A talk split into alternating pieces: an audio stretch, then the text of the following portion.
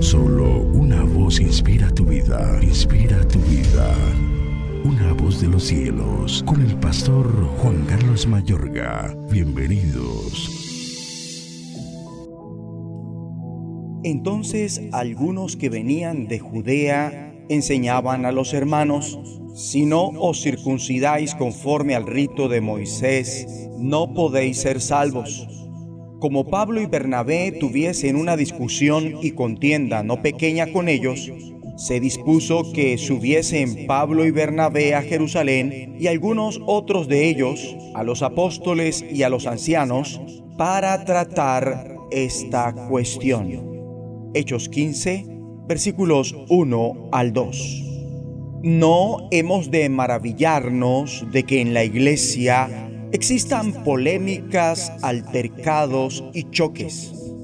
Acabamos de oír que se provocó un altercado y un serio debate en cuanto a las condiciones para ser admitido totalmente como cristiano, como miembro de la iglesia y para ser salvo.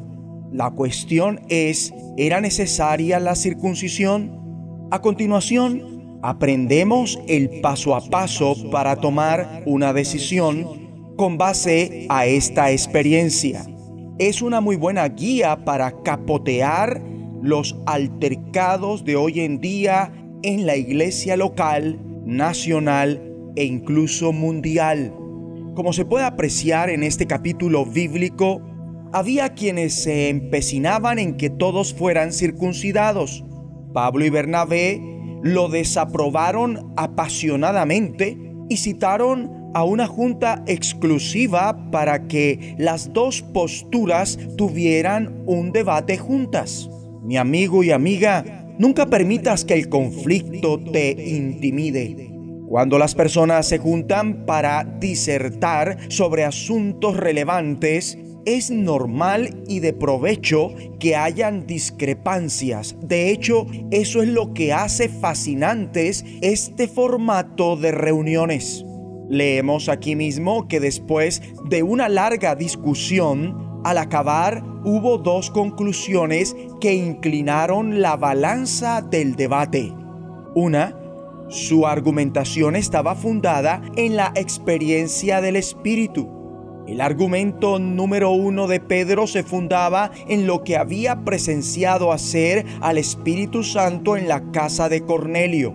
Bien lo dice y como está escrito, Dios que conoce el corazón humano mostró que los aceptaba dándoles el Espíritu Santo lo mismo que a nosotros, sin hacer distinción alguna entre nosotros y ellos, purificó sus corazones por la fe.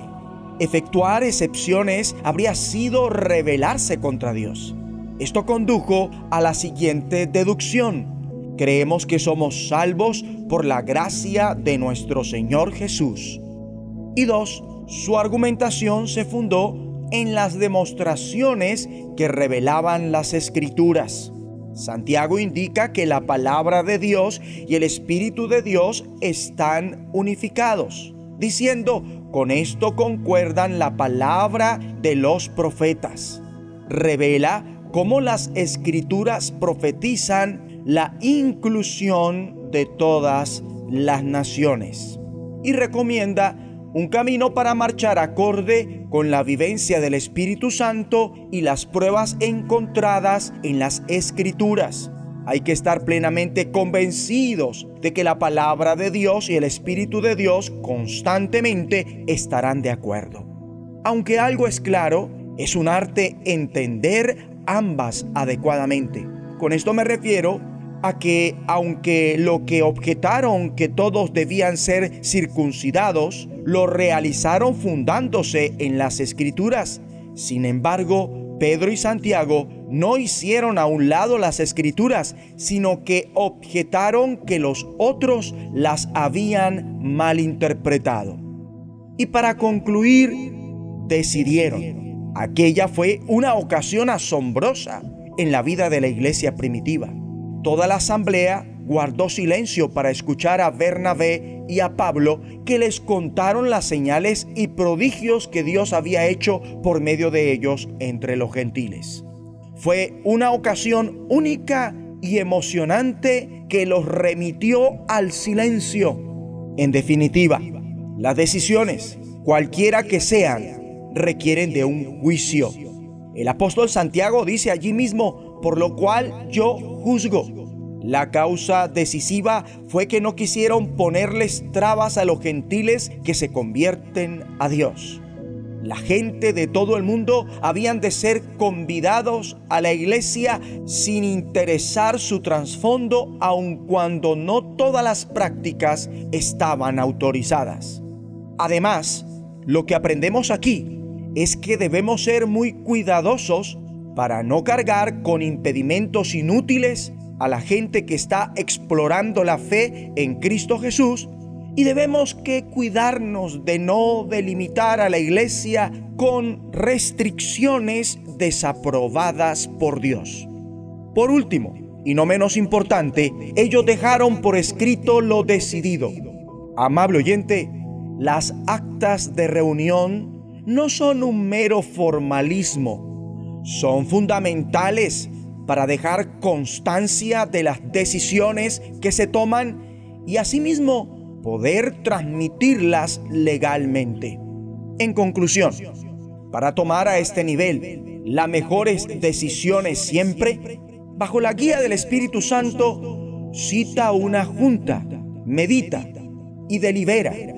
Toma una decisión confirmada por Dios y transmítela. Vamos a orar.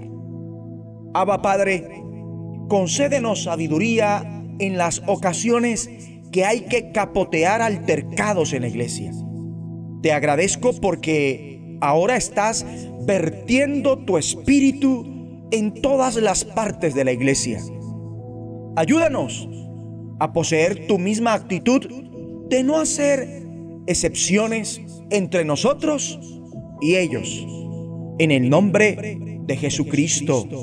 Amén de los cielos, escúchanos, será de bendición para tu vida. bendición para tu vida.